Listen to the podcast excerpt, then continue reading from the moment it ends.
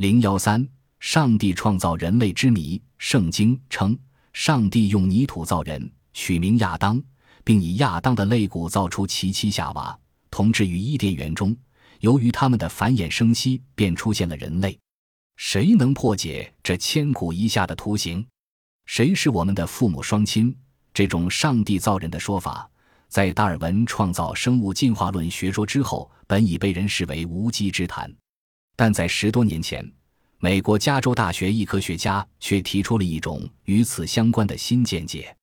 因为随着分子生物学的发展，人们发现了细胞质中的线粒体也含有遗传物质 DNA。脱氧核糖核酸。现代生殖学业已证实，在高等动物的受精过程中，精子中的线粒体 DNA 是不能进人受精卵的。人类细胞的线粒体 DNA 都来自母亲，因此线粒体 DNA 属于严格的母系遗传。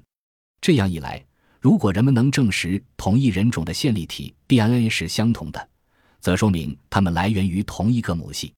据此，美国加州大学伯克莱分校的威尔逊遗传小组选择了来自非洲、欧洲、中东、亚洲以及几内亚和澳大利亚土著妇女一百四十七人，利用他们生产婴儿时的胎盘。进行不同种族婴儿胎盘的线粒体 DNA 研究，发现全人类线粒体 DNA 基本相同，差异很小，平均奇异率只有零三二百分号左右。因此，从逻辑上说，现代各民族居民的线粒体 DNA 最终都是一个共同的女性祖先遗传下来的，那就是大约二十万年前生活在非洲的一个妇女。这个妇女就是全世界现代人的祖先。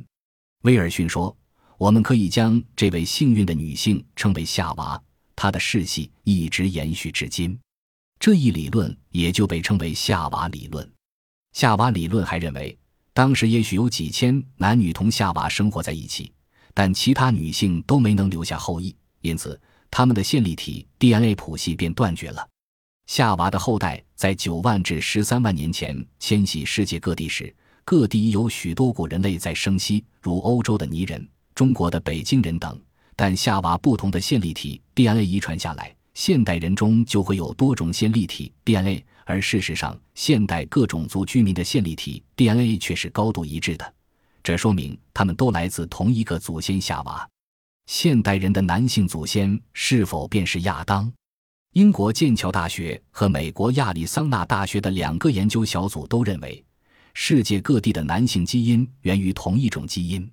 如上所述，分析女性祖先的基因比较容易，因为线粒体 DNA 只通过女性遗传；而分析男性祖先的基因则复杂得多。为此，英国和美国的研究人员均把突破口选在男性独有的 Y 染色体上。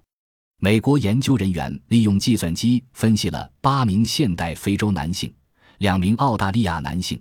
三名日本男性和两名欧洲男性以及四只大猩猩的基因，结果发现，从基因角度看，世界各地的现代男性源于同一副 Y 染色体。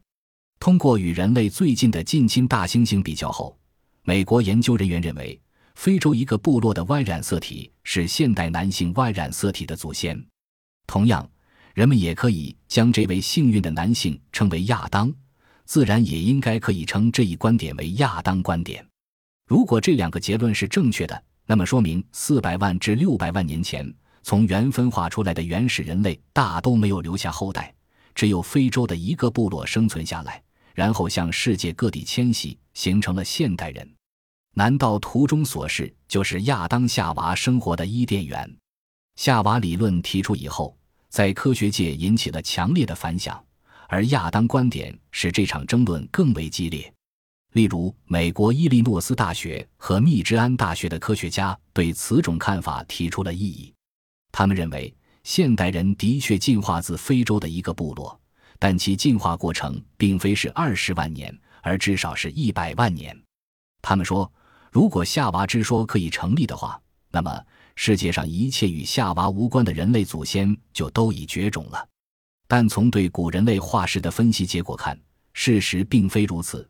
科学家们在对一百万年前的古人类化石研究后发现，他们的特征与亚洲现代人极其相似，这就意味着今天的亚洲人是百万年前非洲祖先的后裔。争论还在热烈的进行。但是，不管争论的结果如何，亚当观点、夏娃理论都是现代分子生物学发展的产物，而不是神创论的翻版。我们几乎都听说过八卦，八卦学说始建于殷周时代的《易经》，据说它是我们祖先伏羲氏创造的，它含有极深奥的内涵和博大精深的哲理。我们从八卦图上可以看到两条鱼尾相抱而合的圆形图案，它一黑一白，代表了一阳一阴。凡了解人类生理、解剖学的人都会知道，人在母体中的早期胚胎极像鱼形。这些都说明了什么呢？这是不是说明地球陆地上的一切动物，也包括人类，都是由水中的鱼类进化而来呢？如果不是，为什么人类胚胎与鱼相似？并且连古代的八卦图上也用鱼形来表示呢。